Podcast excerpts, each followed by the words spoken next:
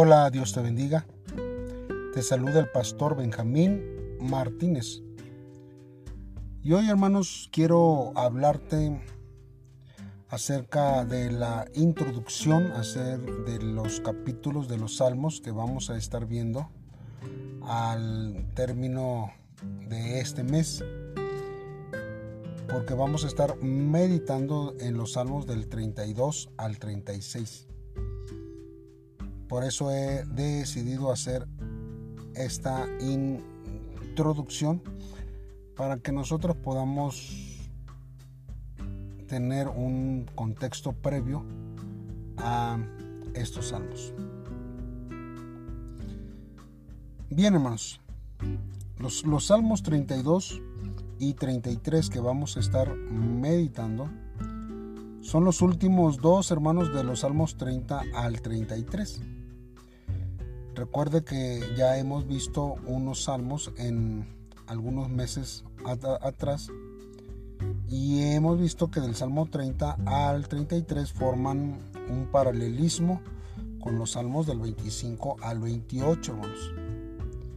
El Salmo 32 es un poema de agradecimiento personal por el perdón y la gracia recibida de Dios. Después de poder confesar pecados, y es semejante, hermanos, al Salmo 26, que es la oración del creyente piadoso. El Salmo 33, hermanos, es un cántico de alabanza que exalta la misericordia de Dios, hermanos, con base en el pacto, el cual, hermanos, podemos ver que tiene una estructura simétrica a la del Salmo 25. El Salmo 34 nosotros vemos que es un poema como un tipo acróstico eh, hebreo, hermanos, en el que mm, cada verso comienza con una letra del alfabeto hebreo y con enseñanza sobre la sabiduría.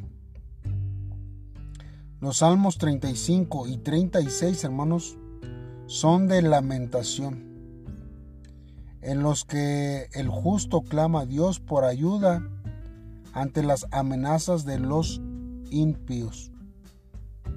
El Salmo 32, hermanos, lleva por, por título Masquil. Masquil, hermanos, significa enseñanza o amonestación. En este salmo, hermanos, el salmista testifica que ha sido perdonado después de confesar sus pecados e iniquidad a Dios. Y luego canta sobre la salvación del Señor. Además también, hermanos, exhorta a obedecer la Torah, incluyendo, hermanos, las enseñanzas, la ley y la amonestación de Dios. El Salmo 33, hermanos, carece de título e inicia con una invitación, hermanos, a exaltar el nombre de Dios.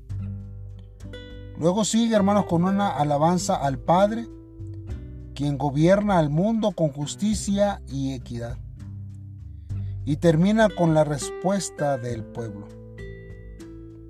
El Salmo 34 que lleva por título Cuando David mudó su semblante delante de Abimelech y él lo echó y se fue. Tiene hermanos como contexto primera de Samuel 21 del versículo 10 al 15 pues en este salmo David alaba a Dios por su salvación al responder a su oración en clamor. Y anuncia, hermanos, sus bondades y enseñanzas. En los salmos, hermanos 35 y 36, el siervo de Jehová se lamenta de las críticas sin fundamento de los impíos y pide ayuda a Dios que es el juez justo.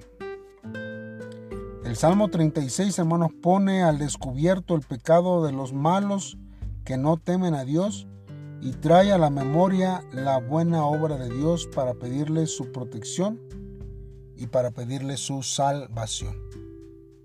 Estos son los salmos, hermanos, que vamos a estar meditando.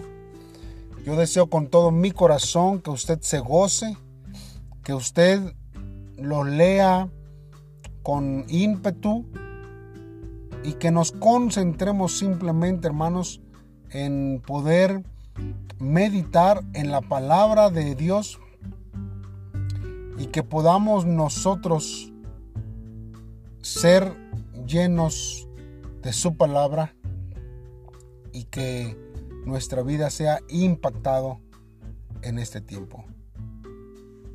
Gracias por continuar y entonces deseo con todo mi corazón que el Salmo 32 al 36 sea de edificación también para tu vida.